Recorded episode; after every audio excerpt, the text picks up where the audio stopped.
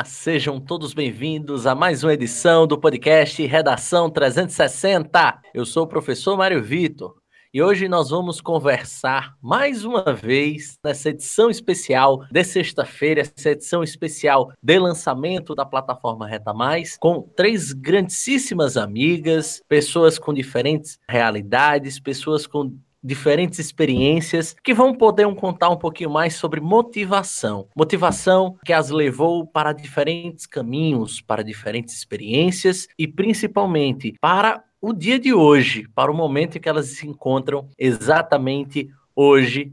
Então, sem mais delongas, né, trazendo a explicação dessa semana, dessa edição especial. Essa semana especificamente falando 10 de julho, hoje, nós estamos lançando dois podcasts. Dois podcasts que abordam a mesma temática. O que me motiva para encontrar o meu sonho? E qual o meu sonho? O que é que eu posso utilizar como perspectiva para a minha vida para transformar a motivação, ou seja, o motivo e a ação para que eu possa mudar a minha vida? Então, tudo isso será conversado aqui hoje com as presenças de Isabela Lima, de Mônica Souza e de Juliana Bezerra. Antes de iniciarmos o nosso bate-papo, eu gostaria de dar alguns recados para vocês. Desde a segunda-feira passada, dia 6 de julho, está na nossa plataforma nossa redação modelo da semana e a nossa proposta de redação. Você que está em casa se preparando, sem ter, por exemplo, acesso a esses materiais, você pode acessá-los gratuitamente no site redacal360.blog.br. Além disso, você vai poder conferir todos os links dos programas anteriores e poder também acompanhar diferentes projetos ligados ao Redação 360. Ainda sobre o Redação 360, hoje, dia 10 de julho, está sendo lançada a plataforma Reta Mais. Inclusive, ó, com um descontão de lançamento. Os 250 primeiros que acessarem a plataforma, fizerem o um cadastro, vão receber um desconto de 30%. Para quem não sabe, a Reta Mais é a plataforma de vídeos da Reta Cursos. E o Redação 360 está lá. A primeira temporada já está disponível para vocês assistirem, conferirem sobre como pensar fora da caixinha para desenvolver uma boa redação. Então, acesse esse site, conheça os planos e aproveite esse mega desconto. Reta Mais www.sambaplay.tv. E agora, enfim, conversas à parte, vamos iniciar aqui esse programa, esse podcast, convidando minha amiga Mônica Souza a se apresentar, apresentar suas redes sociais, apresentar o que, o que faz hoje da vida e trazer, quem sabe, uma mensagem inicial para os nossos ouvintes. Bom dia, boa tarde, boa noite, Mônica. Bom dia, boa tarde, boa noite. Não sei em que momento as pessoas vão estar ouvindo, né? Eu sou Mônica, sou professora de História, tenho trabalhado na rede particular. No momento, você pode me encontrar somente no Instagram, moniquite.fss. É uma coisa que eu tenho percebido, né, o crescimento dos podcasts, e eu cheguei a ouvir alguns programas de Mário e tenho gostado muito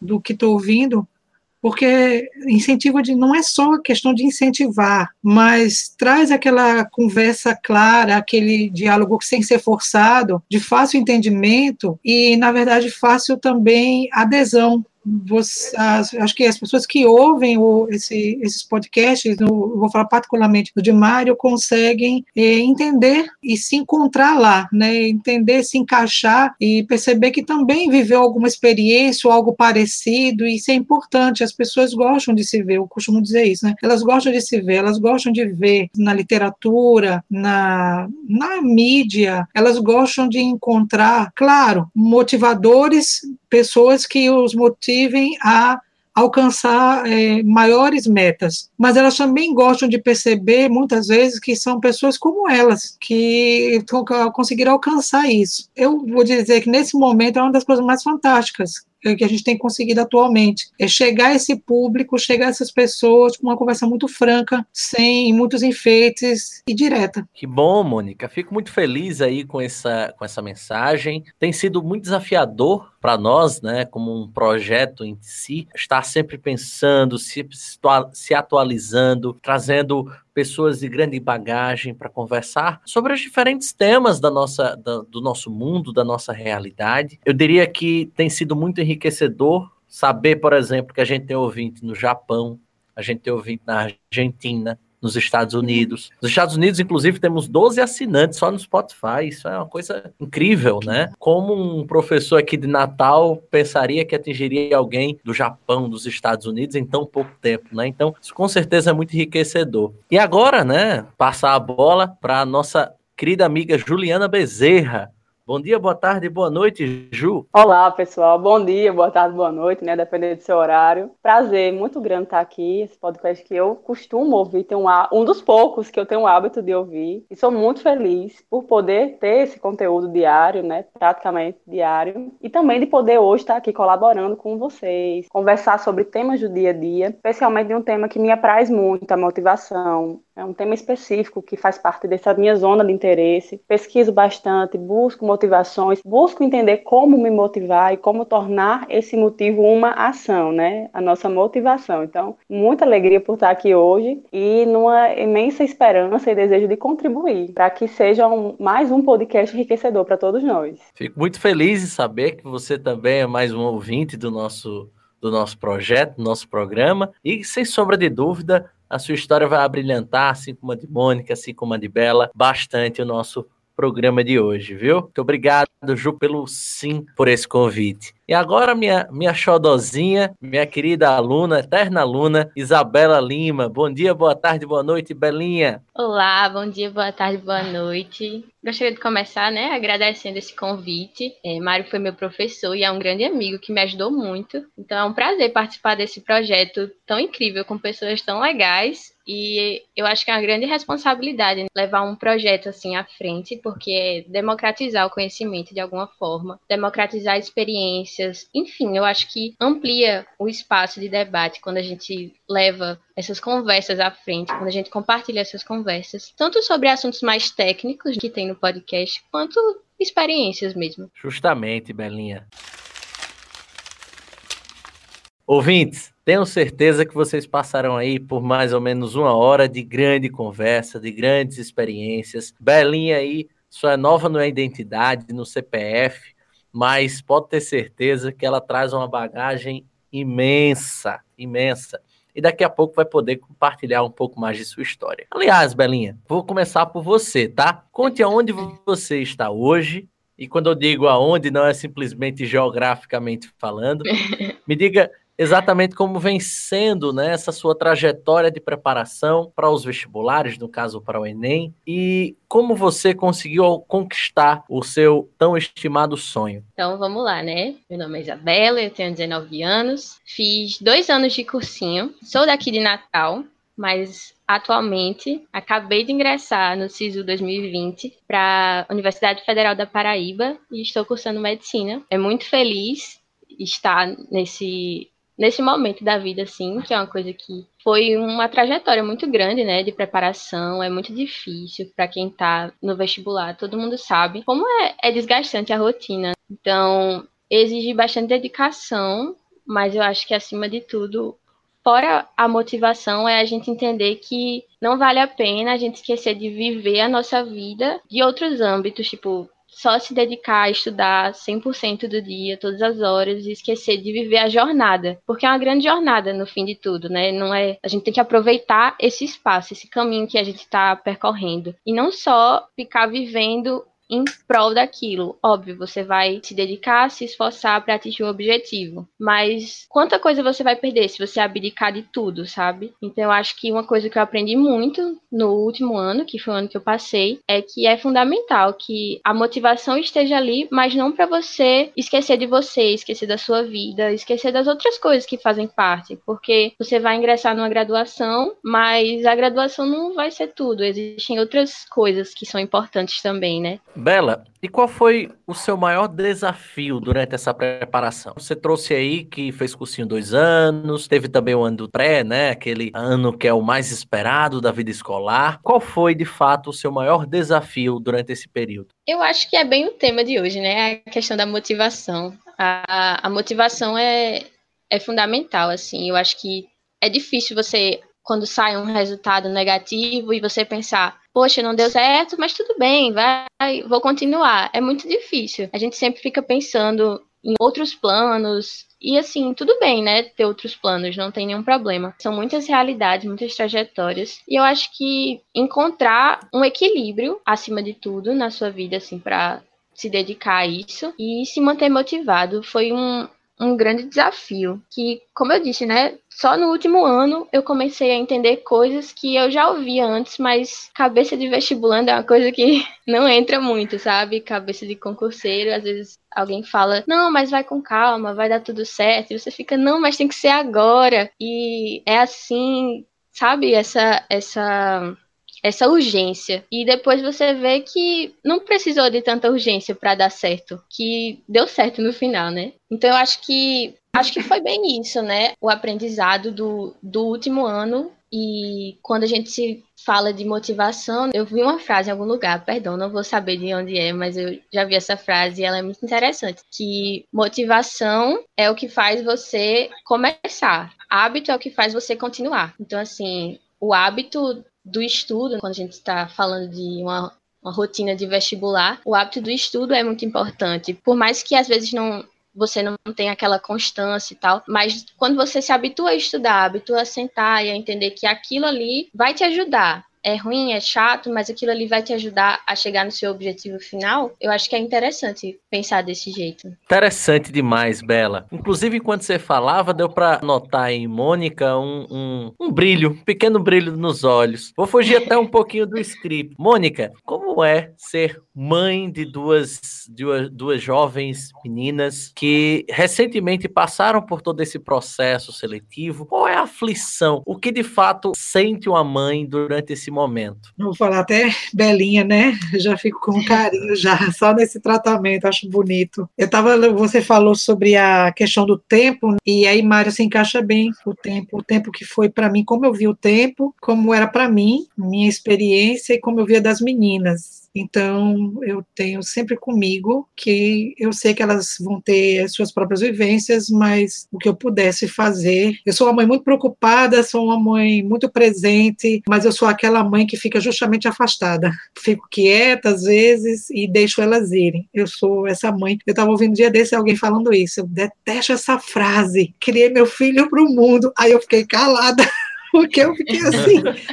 Mas é isso que eu tenho que me convencer. Eu dou e sofro, mas assim, eu quero que elas vivam suas experiências. E elas sabem que o desafio delas é muito diferente do que eu e o pai tivemos. Então, para elas, eu quis passar exatamente isso, Belinha. Não precisa se apressar. Vai com calma. O que vocês decidirem, estamos juntos. Então, a minha filha mais velha, ela sofreu com essa ansiedade de uma vez de noite eu ouvi o barulho de noite me levantar e ver que ela estava no banheiro chorando. E ela preocupada, dizendo dizendo isso na época do IF, que ela fez a prova. E se eu não passar? Aí eu disse: se você não passar, você vai estudar do mesmo jeito. Você vai estudar, fique tranquila. Isso é uma seleção. Isso não está determinando se você é boa ou não. Aí eu disse para ela: Eu e seu pai sabemos que você é muito esforçada, que você dá um duro danado. Você pode não passar nessa seleção, mas não desmerece todo o esforço que você fez de jeito nenhum. Não me interessa o que os outros dizem, interessa o que eu e seu pai sentimos. A gente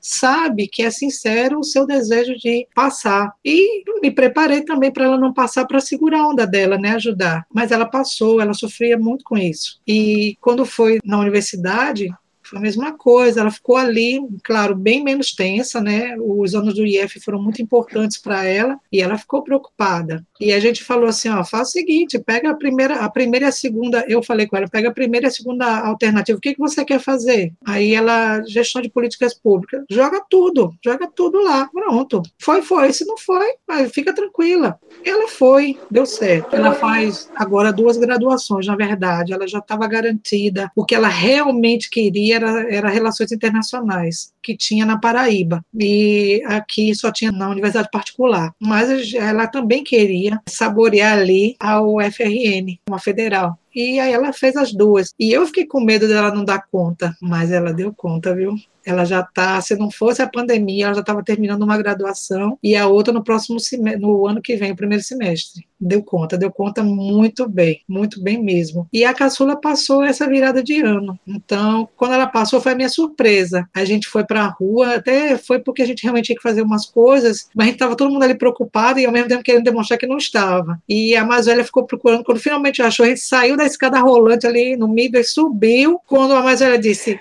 passou. E aí foi a minha surpresa, que a Macaçula parece ser tão controlada, tão na dela, ela começou a chorar. E a gente se, se, abraçou ali as três. E aí eu me vi chorando. me vi chorando junto, a gente rindo, se abraçou. Eu, a gente, minha filha tirou uma foto da gente agarrado ali. Então, assim, é uma realização. Eu tive a minha, mas eu tive o prazer de. Eu, eu, o fato de ter tido a minha foi bom, porque para mim era muito mais sincero, que eu tava, não tinha dúvida nenhuma de dizer para os outros ali que eu não estava não era nenhuma frustrada. Eu tive a minha, eu fiz o curso que eu quis e estava feliz porque ela estava fazendo física, que foi o que ela quis fazer, e a gente vá, é isso que você quer?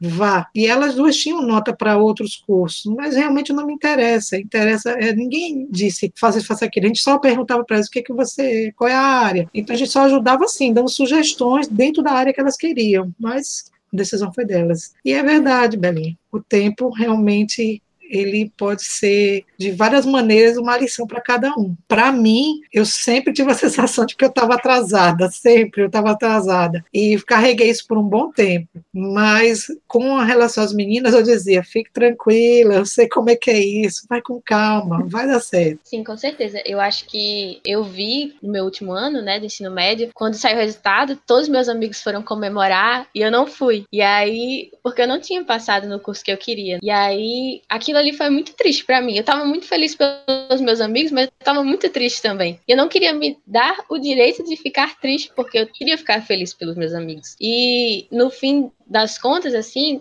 depois que eu vejo que eu acho que se eu tivesse passado naquele primeiro, naquela primeira tentativa para valer, se eu pudesse voltar no tempo, eu escolheria não passar, porque hoje em dia eu me sinto muito mais preparada para encarar a minha, a minha jornada com o tempo, né? Assim, com o amadurecimento. Eu me sinto muito mais preparada para encarar uma graduação agora do que há dois anos atrás, há três anos atrás. Então, eu acho que faz parte, né, do caminho de todo mundo, esses vai e vens da vida. Era, você você estava capacitada isso aí ninguém podia duvidar, mas não era o que você queria. Então, para você, não, eu tenho que eu tenho que tentar novamente, eu tenho que tentar quantas vezes for possível, porque é o que você queria. Com certeza, e me deixa muito muito satisfeito, né, ver esse tipo de, de conversa, porque querendo ou não, são dois papéis diferentes dentro de uma casa, duas percepções, pensando principalmente de uma maneira um pouco mais realista da coisa. Acho que Mônica trouxe um ponto que eu considero fundamental. Quantos, quantos e quantos pais meio que fazem como, como se o filho estivesse numa competição e dizem, né? Enche a boca para dizer: meu filho faz curso tal, meu filho fez isso, meu filho tirou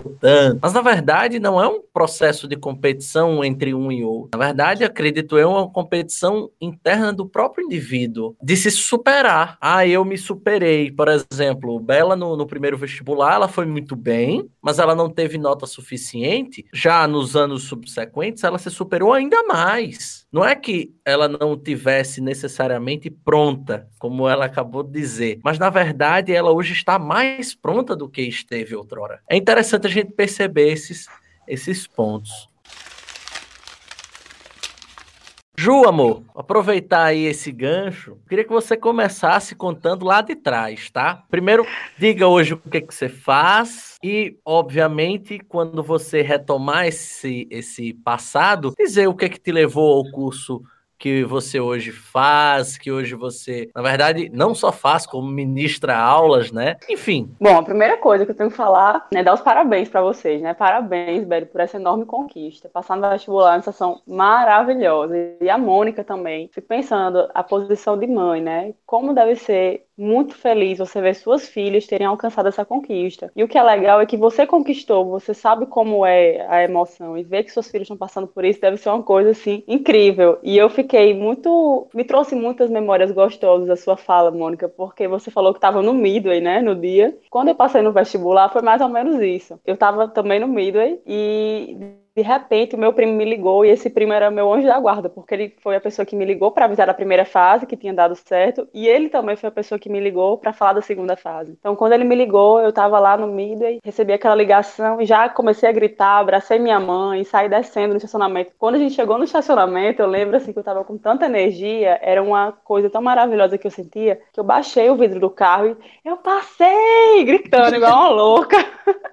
e assim, minha mãe super feliz e começaram as ligações. É um momento excepcional. Mas assim, né, fazendo essas recordações, enfim, mas falar do meu momento atual. Hoje eu sou graduada em Direito, também sou mestre em Direito Constitucional e hoje eu exerço a grata profissão de ser professora de Direito Civil na Reta Cursos. Então, é bem legal, né? Eu hoje sou professora desse cursinho que é um preparatório para a OAB. Eu já tive daquele outro lado, o lado da estudante desesperada para passar na OAB, essa coisa do tempo, né? Parece que a gente tem um machado no nosso pescoço e esse machado, ele se denomina tempo. Parece que não tem mais nenhuma outra prova, é só aquela prova e ponto. E se você não passar naquela, nenhuma chance vai existir mais no seu caminho. Eram sensações que eu tive tanto na época da OAB, quanto também na época do vestibular e também quando eu fui fazer o mestrado, quando eu passei pela seleção. E hoje eu estou do outro lado, estou do lado daquele professor, do lado do professor que além de dar o conteúdo, também pensa em trazer um pouco de tranquilidade, mostrar que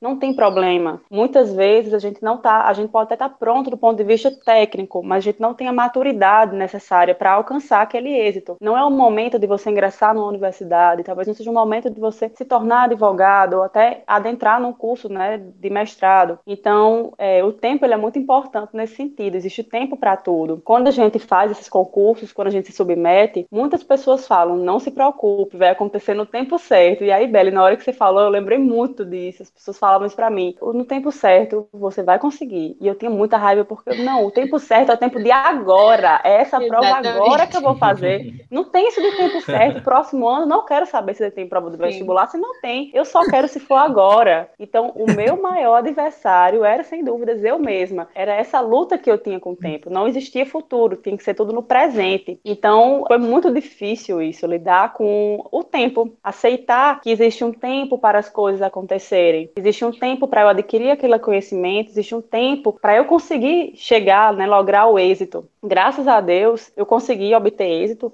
mas eu fico pensando, é, no caso do vestibular, eu vinha formando uma base já, desde o ensino médio, eu me organizava e já sabia que eu queria direito. E aí, quando eu fiz o vestibular, deu tudo certo. Mas eu fico pensando, se eu não tivesse passado, eu teria entrado em desespero, porque na minha cabeça só existia o tempo do presente. Essa experiência que você teve, Belinha, esse seu aprendizado, eu vim ter na quando eu já ingressei no curso, já dentro da graduação em direito, que eu percebi, olha, tem maturidade para tudo, tem um tempo para as coisas prosperarem. Tem uma frase que eu gosto que é assim: existe o tempo para a gente plantar, existe o tempo para a gente colher. Eu só sabia o tempo de plantar, o tempo de colher eu não estava disposta a aguardar, tem que ser o agora. Eu queria plantar e já colher. E a graduação, o tempo na faculdade foi que me deu essa essa maturidade. E hoje eu penso, talvez eu tenha entrado muito imatura na universidade. Se eu tivesse entrado talvez um ou dois anos depois, talvez eu tivesse aproveitado mais, talvez eu tivesse construído mais do que eu construí. Mas sem dúvida nenhuma, o tempo foi um grande inimigo, essa minha dificuldade de lidar com o tempo, a dificuldade de lidar com o futuro, de querer tudo para ontem, e ainda hoje também é o inimigo. Quero tudo para o agora. Se eu pudesse ter para ontem, seria maravilhoso.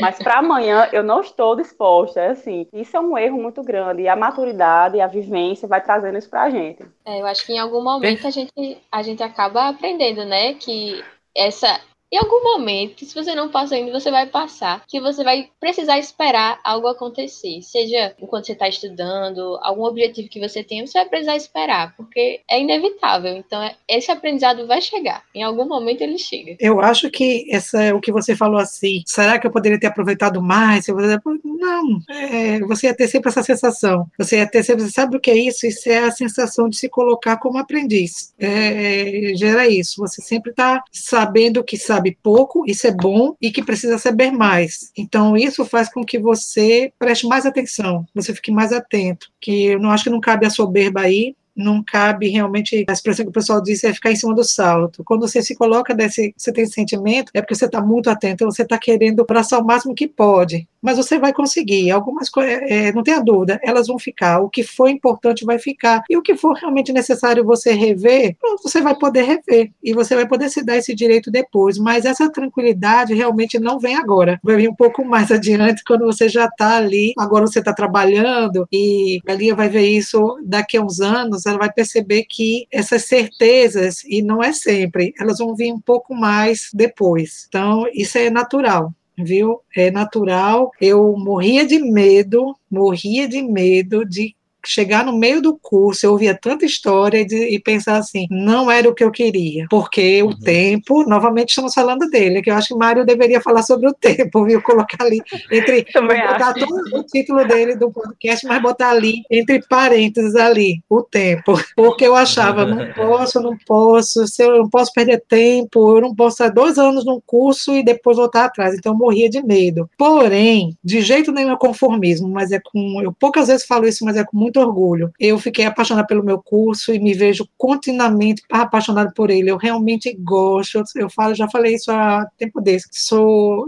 eu tenho um sentimento de felicidade por saber que está sempre gerando novos conteúdos. Eu tenho sempre livros que eu posso pegar que eu ainda não aprendi e preciso. Então, recentemente eu vi o que há pouco tempo, uns dois anos, é, o tempo presente. Eu falei, nossa, eu tenho que trabalhar a história do presente. Eu falei, nossa, eu tenho que absorver isso. Então, assim, eu tinha medo medo de não ser a, a escolha certa. E eu escolhi a licenciatura, caso pensado mesmo, foi eu queria estar na sala de aula. Eu tenho muito isso de servir. Eu, eu queria poder trabalhar em algo que eu pudesse, claro, ter minha remuneração, é óbvio, não é problema nenhum se pensar nisso, mas eu queria poder contribuir com outras pessoas. Então, história para mim era realmente algo que me dava satisfação conhecer a história dos lugares, a história das pessoas, entender essa parte é, mais teórica que eu não conhecia e eu me maravilhei na universidade conhecer. Então, assim, não, eu vi que eu me apaixonei pelo curso mesmo e continuo gostando dele até hoje. Eu comecei em 2005 e até hoje continuo gostando do meu curso. Não faço minhas filhas, nunca fiz campanha para elas fazerem história. Eu acho que tem que ser muito. Eu fiz porque quis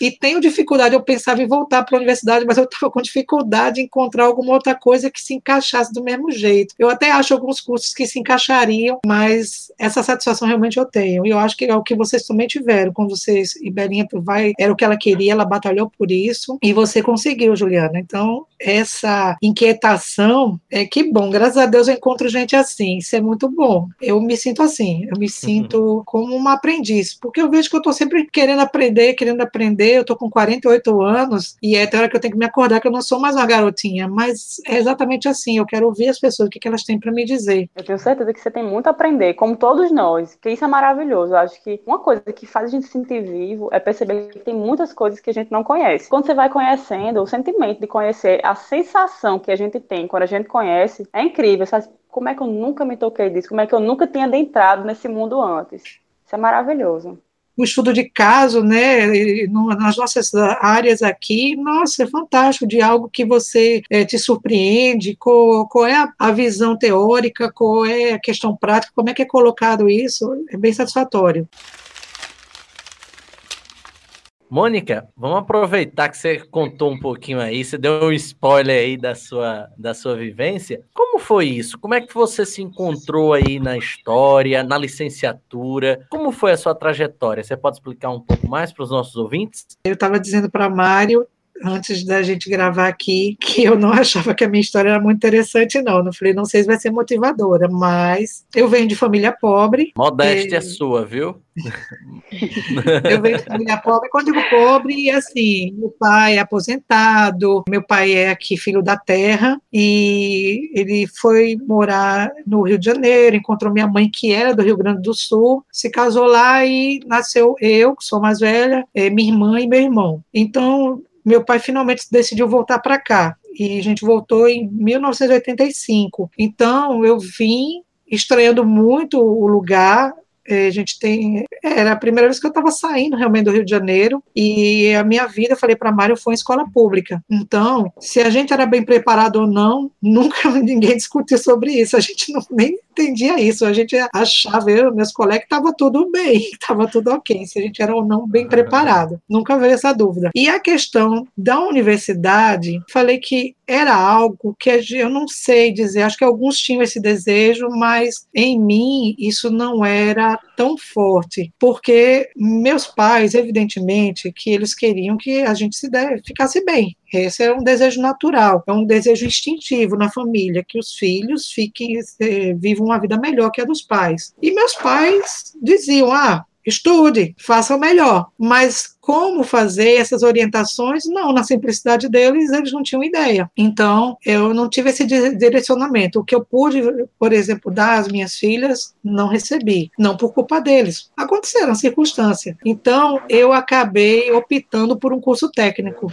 Então, eu optei pelo curso na época, era auxiliar de enfermagem. Num período, eu me casei, me casei muito jovem, mas é, casei com 21 anos, e começamos a vida, terminou, só que aí não estava dando certo, eu não estava conseguindo trabalho, e aí, depois de um tempo, eu acabei engravidando. Aparentemente, eu, a, questão da universidade era algo que eu nem pensava mais, ou talvez um dia, eu nem pensava tanto. E aí, fiz esse caminho inverso. Eu tive filhos, e depois, aí foi que veio, meu marido ingressou, meu marido tinha um curso técnico, e ele ingressou depois na universidade fazendo engenharia civil. E não era simples, era muito difícil uma pessoa trabalhar, ter família e fazer um curso que exige mais, mais atenção, complicado. Uma graduação não é simples. Então, ele foi levando como podia. E aí veio a vontade, finalmente as meninas já estavam um pouquinho assim, a mais nova estava com três anos, quando veio a vontade de, é, né, eu acho que agora eu posso fazer. E quando eu fui pensar no curso, Aí eu me vi nessa situação, eu vejo tantos jovens ali com dúvida, eu ainda bem que eles já pensam nisso, porque eu me vi assim, e aí eu faço o quê? Mas aí eu pensei exatamente na sala de aula, que era algo que eu gostava de fazer. Então eu fiz o um magistério, né, no passado, e aí eu optei pensei bastante. Eu lembro que eu fui pegar a emenda, a emenda, desculpa, de história, quais eram a, o que, que se pensava nas capacidades ao terminar o curso, que se, o que se, qual era a previsão do que o aluno poderia ter como, como capacidade. E aí eu olhei, fui lendo tudo que tinha sobre o curso, né, o que, o que ele aprendia, o que, que o aluno, né, o ingressar aprendia, e gostei muito, mesmo que eu não compreendesse algumas questões lá, mas eu gostei muito, falei assim, é isso que eu vou fazer, licenciatura. E lembro até de uma colega ter tentado me convencer de fazer, na época, bacharelado, porque é, a concorrência era mais baixa. Ela disse. Aí eu falei: não, não, vou fazer licenciatura porque aí eu, se eu passar, aí vou ter que mudar de. Não, falei, vou fazer o que eu quero. E aí eu fiz. E aí foi a minha surpresa quando eu passei. Dentro de 30 vagas, eu estava lá no número 14. Para mim, isso foi muito importante, porque eu não acreditava. Mas hoje eu penso, se eu tivesse passado lá no finalzinho, eu pensaria, foi sorte. Mas eu ainda cheguei a pensar que foi sorte. E por muito tempo eu achei que foi sorte, porque na universidade o pessoal estava muito tempo sem estar na sala de aula. Então o pessoal discutia coisas que eu estava por fora, porque no curso magistério eu não vi o que vocês estudaram, física, química, matemática do ensino médio, não estudei. Então eu ficava assim, eu tinha tudo da base. E o que eu andei lendo, né, na época, eu cheguei a fazer um cursinho, bem simples, mas eu ia aprendendo. E eu até falo, eu aprendi realmente a estudar na universidade. Aí eu entendi o que era estudar. Foi aí que eu aprendi. Foi bem sofrido, assim, me tomou tempo, com duas crianças, mas também foi assim um grande aprendizado. E aí foi indo. Então, depois que comecei a trabalhar, e aí a satisfação continuava. Quando eu terminei o curso, a satisfação era muito grande, muito grande. Então, com minhas filhas, eu não queria que elas passassem nem por essa situação, nem de falta de orientação, nem por se preocuparem com expectativa do pai e da mãe, o pai e a mãe tinham feito o que queriam e elas tinham direito disso. Elas sabem, a gente, elas mesmas já conversam sobre isso, sabem que os, é, os obstáculos que elas vão encontrar são outros, são muito diferentes. Eu e o pai vivia ali no bairro da Rocas, então a gente tinha lá as nossas dificuldades, tanto o pai e, é, no meu caso, eu sou a única filha até hoje formada. Mas agora minha realidade, por exemplo, na minha casa é que os quatro estão na, estiveram e estão na universidade. Isso para mim é importante. Eu tenho orgulho? Eu tenho sim. Eu tenho muito orgulho de, de ter passado por isso. Mas eu vivia Isabela e Juliana com aquela sensação de que estava atrasada. Eu lembro que eu cheguei a falar com um professor sobre isso. Se eu passar no vestibular, eu vou terminar o curso com quantos anos? Não vai ser bom. Aí ele dizia: por que não vai ser bom? Você vai, se você passar, vai ser bom sim. E aí eu, eu lembro que o curso eu tentei fazer ele no, no tempo mínimo, era quatro anos e meio, eu fiz uns quatro anos e meio, assim, eu corri, peguei aula extra, eu detestava aula à noite, mas eu peguei umas aulas extras à noite para chegar no último semestre tranquila era realmente o que eu queria fazer. E assim, passei isso para as meninas e eu tenho assim a grata felicidade de que sempre levei elas para as coisas assim, teatro, shows, levei primeiro e claro, elas também encontraram o caminho delas para as coisas para fazerem sozinhas, mas elas aprenderam inglês bem cedo, então já hoje já busca uma, um segundo idioma, na verdade já arranha algumas coisas de outros idiomas, então assim, eu fico contente de que elas estão agora são elas realmente, é, Isabela e Juliana, que se colocam aí esses obstáculos e, e que querem ultrapassar, o ritmo é outro. Mônica, o que eu acho muito legal em tudo isso é que a gente às vezes esquece que a motivação é uma coisa que vem de dentro e não de fora. Quando a nossa motivação está em agradar os nossos pais, porque os nossos pais queriam que a gente fizesse o curso A ou o curso B, não deixa de ser uma motivação. Mas depois que você obtém aquele título, depois que você obtém aquele mérito que era da expectativa dos seus pais, não faz mais sentido para você, né? Eu fico muito feliz por aqui em casa não ter sido assim e fico muito feliz por na sua casa também não ter sido assim. Eu acredito, Belém, que também não foi assim na sua, né? É muito bom quando a motivação parte da gente. A gente quer aquele curso, a gente quer trilhar aquele caminho, os nossos pais nos ajudam, nos dão a mão, mas eles não interferem dizendo que aquele caminho está errado, porque aquela profissão não é uma profissão bonita, não é a profissão tradicional, ou não é a profissão que é valorizada pelo mercado. É muito bom a gente encontrar essa motivação dentro da gente, a gente querer fazer aquele curso porque a gente quer, é uma perspectiva nossa, é uma análise nossa, e os nossos pais estão ali do lado para auxiliar nesse caminho. Sim, com certeza. É, falando assim do, escutando, né, Mônica falar, me veio muito à mente os meus pais, porque a nossa história com a educação, né, enquanto estudantes, sempre tem algum, algum eixo familiar. Querendo ou não, a família é muito importante na hora de construir o que a gente pensa sobre a educação ou o valor que a gente dá para nossa educação. E assim, meus pais minha mãe saiu do,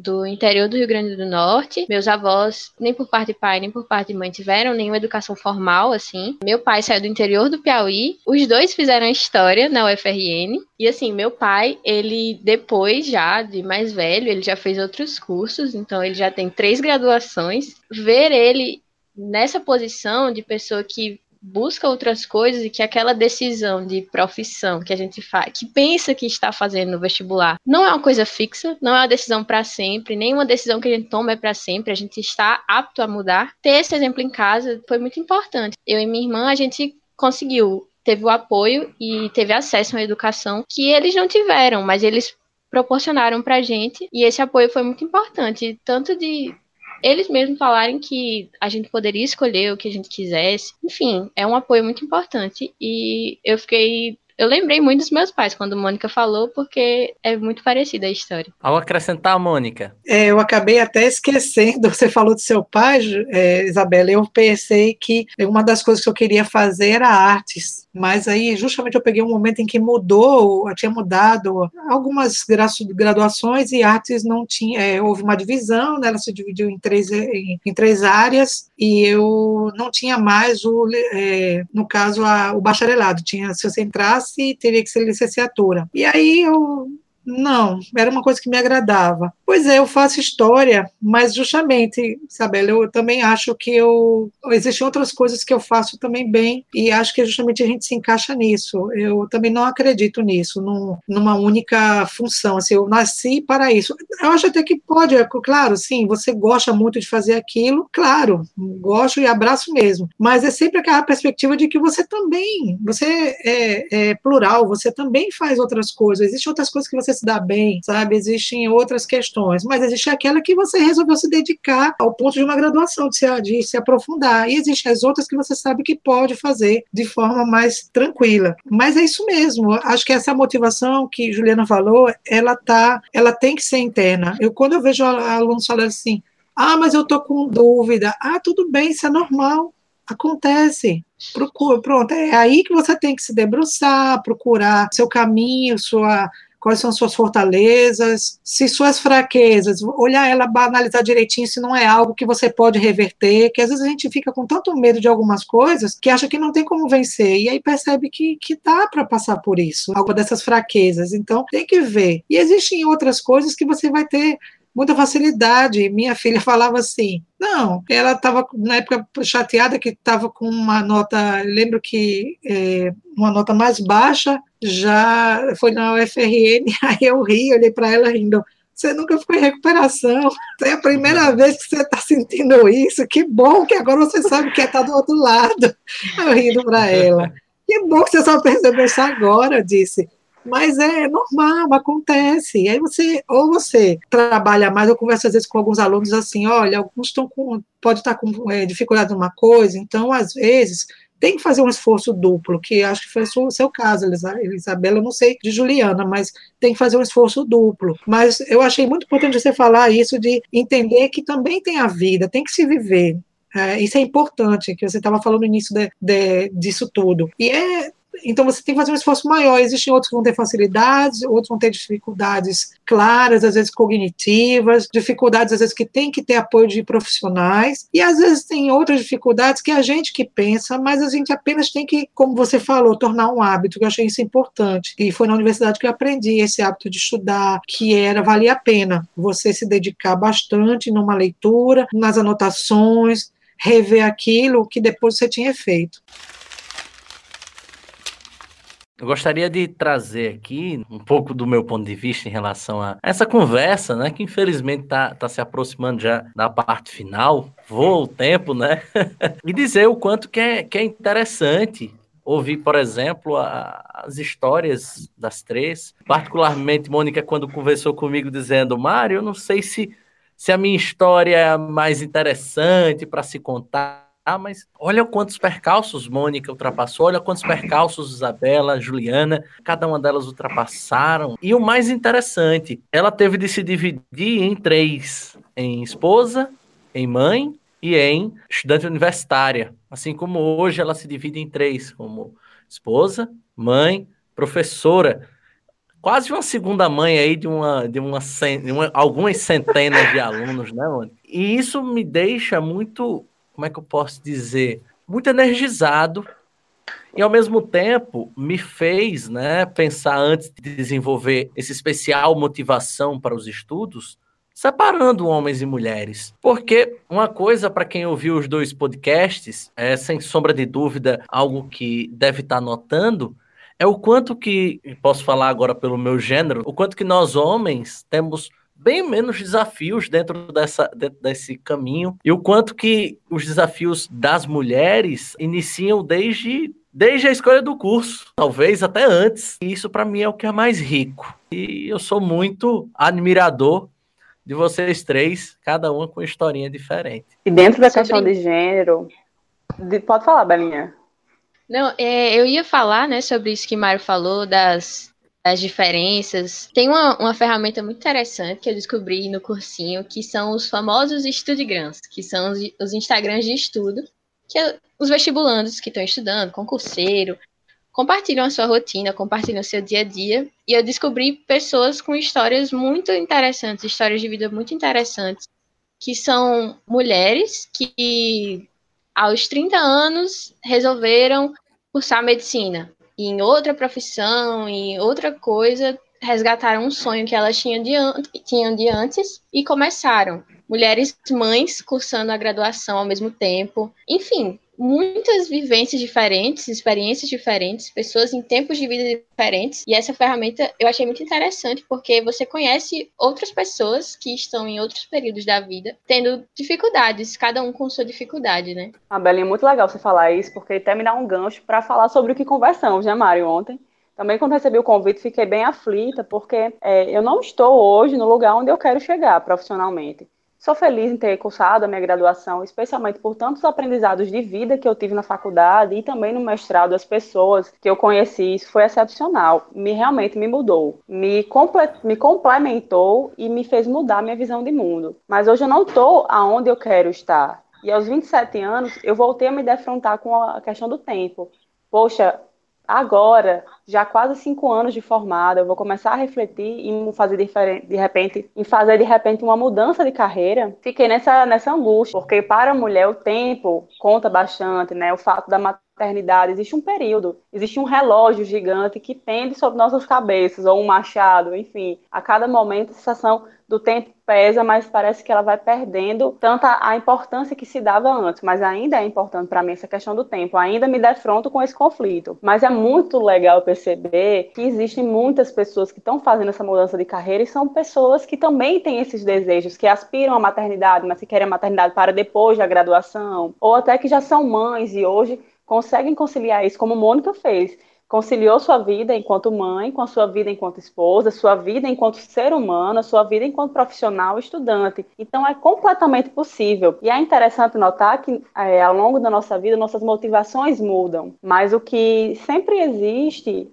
é um desejo de a gente se superar. É, hoje existe novamente em mim esse desejo de me superar. E eu vou deixar que o tempo ele se torne algo que vai de repente acabar com essa minha motivação. Não adianta, não dá. Existe também o desejo de ser feliz, de me encontrar profissionalmente, de ter algo que eu gosto de fazer, de desempenhar, que eu gosto de empregar o meu tempo naquilo, né? E aí talvez é, fazer, ter esse desafio gigante, perceber que é uma mudança tão grande, seja também uma motivação. Querer mostrar que sou capaz e querer perceber que sou capaz, isso é muito bom. E aí a internet nos ajuda muito, né? Ver outras pessoas nos inspiram também, isso é motivacional saber que as pessoas fizeram essas mudanças e conseguiram, nos inspira e nos, nos motiva. Juliana, eu estava pensando na frase que você disse, né, sobre o tempo para plantar e o tempo para colher. E eu, sinceramente, acho que você pode usufruir dela, só precisa se permitir que esse tempo seja mais curto. Você vai poder fazer, trabalhar e colhendo, e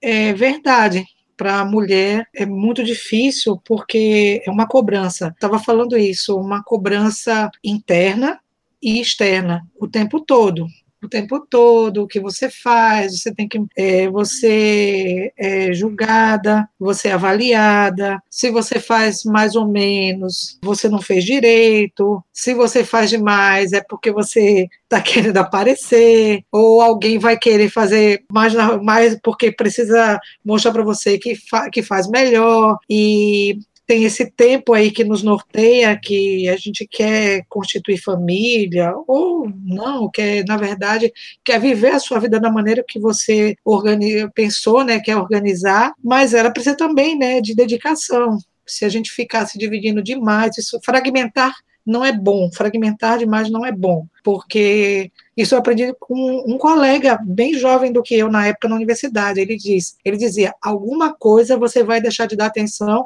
ou vai fazer mais ou menos. Isso não é bom. Então, sempre quando eu me via em algum trabalho, ou até com aulas em que eu via que já estava saindo algo mais ou menos, eu mesmo falava, isso não está bom, podia ter sido melhor, eu já sei, é porque eu estou muito dividida, então eu tenho que resolver isso. Então, isso é algo que a gente carrega nesse, nesse momento. Então, eu sempre falo, é, comento isso, ó, não é uma questão de só falar, ah, mulher, né, é, não, não é coitadinha, é porque é uma comparação injusta em que as responsabilidades ainda pesam. Nessa pandemia isso ficou muito mais claro, seja na questão da violência, que a mulher sofreu muito mais, seja na questão do peso, da responsabilidade de, de arcar com as, com as despesas da casa, com o sujeito da família, famílias em que muitas vezes essa mulher era o esteio, né? E se ela foi acometida dessa doença, infelizmente trouxe grandes danos, você pode ver que se perturbou bastante. Então, claro que o ideal, eu, eu, eu acho que é isso que a gente tem que construir, é uma humanidade em que haja igualdade entre igualdade entre homens e mulheres. Esse é o ideal. Mas no momento a gente tem que trabalhar essas, é, compensar, tentar trazer para essa igualdade de, de oportunidades e é mais difícil. Não foi simples, não foi. Foi mais difícil? Com certeza foi mais difícil. Impossível? Não, não é impossível. Né? Isso aí não é. E cada um vai procurando esse seu caminho. Eu fico sempre muito feliz quando eu ouço meninas que conseguiram, que vocês conseguiram, no curso que vocês mostram aí que estão satisfeitas. E eu, sinceramente, Juliana, eu acho ótimo que você esteja incomodada e queira mais. É. Eu acho que é isso aí mesmo. Belinha, ela precisa agora vivenciar essa, essa graduação e daqui a pouco ela vai estar tá se procurando mais. Aquela Belinha que se incomodou com aquela, aquele resultado, não, não quer, eu quero o curso, isso não vai morrer, isso vai continuar dentro, claro, do aprendizado de vocês, da percepção de vocês. Então, eu admiro muito, eu fico muito feliz quando ouço essas histórias assim porque para a gente, né, Mário, como professores, isso nos motiva, isso nos assim nos faz assim pensar, vale a pena alguns tropeços que a gente leva, né, da profissão que a gente escolheu, que é uma profissão às vezes ingrata demais, mas se a gente estivesse procurando essa gratidão, a gente já tinha parado lá atrás. E não é isso. A gente encontra essa felicidade exatamente em alunas como vocês e outros que a gente tem aí pelo caminho. Essa satisfação que parece assim, parece tão pequeno, mas nos preenche. É aquela emoção, Juliana, que toma conta ali na hora que recebe um resultado, né, Isabelle? Que, Isabelle, que é, toma conta aquela coisa que você quer segurar, mas não consegue, ela fica ali percorrendo dentro de você e é única. Só você viveu. Eu agradeço muito, Mário, ter chamado para cá, para essa experiência. Eu nem agradeci no início, me desculpe, foi o nervosismo, mas sou muito feliz de ter compartilhado essa conversa com vocês. A gratidão é toda minha. Foi uma tarde incrível aqui. Tarde nesse momento, tá, pessoal? Você que tá ouvindo aí na madrugada, tarde no momento da gravação. Foi, foi um momento incrível de compartilhamento. E aí eu vou pedir, vou fugir do script, embora seja uma marca do nosso, nosso podcast, pedir a vocês que deixem uma mensagem final para os nossos ouvintes que estão se preparando, que estão buscando a motivação e quem sabe uma indicação literária, cinematográfica para este período que ele ainda está em preparação, ainda está nessa incerteza de quando vai ser a data do Enem, enfim. Começando com você, Belinha. Queria novamente agradecer, foi muito especial trocar essa experiência com mulheres maravilhosas. É muito especial estar em contato com um ciclo que permite isso, né? Que permite a gente conhecer outras histórias, ouvir outras vivências, se identificar, se inspirar mesmo, né? E eu acho que é isso. A gente tem que buscar, como Ju falou, a motivação como algo interno e não algo externo a você. Se inspire, procure coisas, mas não não carregue isso como aquilo sendo a sua motivação. Encontre a, a sua motivação real, a sua motivação interna, que vai te fazer criar o hábito e chegar lá, né? Como eu falei, a motivação para mim é muito isso. É você começar, mas para você chegar no seu objetivo, você tem que construir um caminho, construir junto com o hábito. Queria deixar aqui uma indicação de uma série da Netflix. Super tranquila, se chama The Good Place, que é o lugar bom traz algumas questões filosóficas, então também é um, um acréscimo de repertório sociocultural para quem estiver fazendo redações, mas acima de tudo traz algumas questões sobre decisões, sobre o que uma decisão impacta na sua vida e é muito interessante. Tem um lado cômico a série, então é muito interessante ter essa, essa reflexão sobre as suas ações na vida e sobre as consequências ou não delas. E é isso. Obrigado, Belinha. Uma grande satisfação tê-la aqui com a gente. Ju, deixa sua mensagem para o nosso público. Pessoal, muito feliz de estar participando. Sem dúvidas, foi uma de muito aprendizado.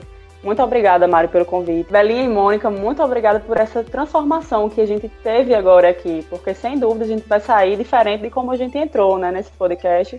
Muito obrigada por todos os ensinamentos da vida de vocês. E a quem está nos ouvindo agora, eu vou dizer um conselho para vocês, vou dar um conselho a vocês que eu daria a mim. Quando eu estava ainda para escolher o meu curso na época do vestibular, é, a motivação está dentro da gente. Honrem seus pais, obviamente, os respeitem, mas não se deixem levar pelas pessoas que às vezes por amor querem escolher coisas por a gente. Encontre dentro de você aquilo que você quer fazer. E aí você vai encontrar sim uma realização. Mas não se esqueça nunca que a vida profissional é só uma fatia dessa enorme pizza que é a nossa vida. Existem outras várias fatias, então também vale a pena se debruçar sobre elas. Uma orientação que eu dou para vocês nesse período agora de angústia, né, de tantas incertezas em relação à pandemia é: façam leituras leves. Eu tenho certeza que o ensino técnico, que o conhecimento técnico vocês já buscam. Então relaxem nesse momento, façam uma leitura agradável. Obrigado, Ju. Satisfação grande tê-la aqui conosco. Minha querida Mônica. Bom, é, agradecendo mais uma vez pela oportunidade de ter conhecido a Isabela, Juliana, agradecer a Mário pela oportunidade. Foi muito boa a conversa. Eu estava um pouquinho nervosa, mas é porque eu vejo ainda mais o exemplo de vocês, estudaram tanto, esforçaram tanto. Eu acho que vocês duas, mais do que nunca, realmente batalharam exatamente por essa, que não é mais sonho, na verdade, né? O de vocês estão se concretizando, concretizou uma parte, Isabela vai estar se concretizando outra e vai, vai se, se construindo. Sobre a, a, a leitura, eu posso sugerir para vocês Sapiens. Eu estou lendo Sapiens. Para mim é como se eu estivesse voltando ali dar o princípio e pelo meu olhar histórico eu estou ali absorvendo mais, detalhando mais, pensando. O Yuval Noah Harari, ele é historiador israelense e ele tem uma visão bem crítica, bem ácida, mas ao mesmo tempo ele trabalha muito essa construção dos primórdios e mostra como o ser humano desde o princípio, ele tinha na verdade algumas características básicas, a preocupação com a família, a sobrevivência, a divisão do trabalho, o trabalho em grupo, ele mostra aqui. Então assim, acho que é interessante interessante, vale a pena para ter essa visão assim um pouco geral. Sobre a escolha de vocês, vale sempre a pena conversar com, com pessoas que vivem na área, conversar com os professores, vale também a pena ouvir o coração. A questão financeira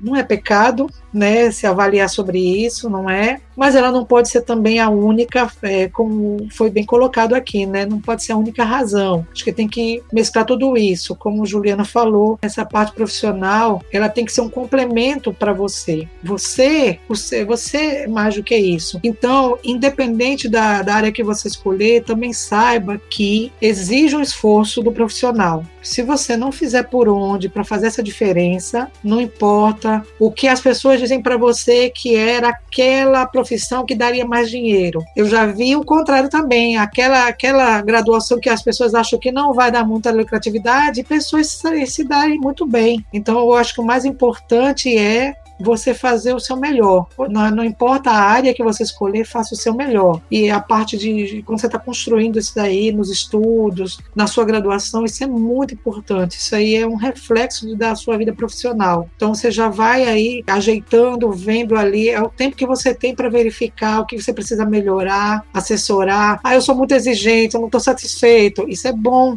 Isso é bom, né, Juliana? Isso é muito bom. O mais importante é isso, não se apeguem apenas a uma, uma titulação, né? Uma titulação só, tão somente, a gente está vendo aí pelos exemplos da semana, que uma titulação, ela não define o caráter de uma pessoa. É muito mais ela é apenas um conhecimento que você recebeu. A maneira como você vai exercer esse conhecimento, a maneira como você vai tratá-lo, como você vai fazer que ele seja eficaz para as pessoas, essa, essa é realmente aí que mostra que profissional você é. Meninas, muito obrigada, viu? Mônica, querida, muito grato pela sua participação, muito grato pela participação de Bela, de Juliana, muito grato a você, ouvinte, que também pôde estar aqui conosco, compartilhando desse momento, dessa, dessa conversa tão energizada, tão boa e principalmente tão rica. A gente se despede chamando a sua atenção mais uma vez para conhecer a nossa plataforma de vídeos, a Reta Mais. Só hoje, os 250 primeiros que fizerem suas assinaturas terão 30% de desconto. Vai sair por menos de 18 reais a assinatura mensal. Então, você vai ter um conteúdo riquíssimo, riquíssimo para quem está se preparando para Enem, para OAB. Tem, inclusive, o programa Redação 360 lá em vídeo. Então, tem muita coisa bacana. E é isso. A gente se despede mais uma vez, agradecendo aos nossos participantes e conta com a presença de vocês, ouvintes, na próxima quinta-feira. Um forte abraço e até a próxima!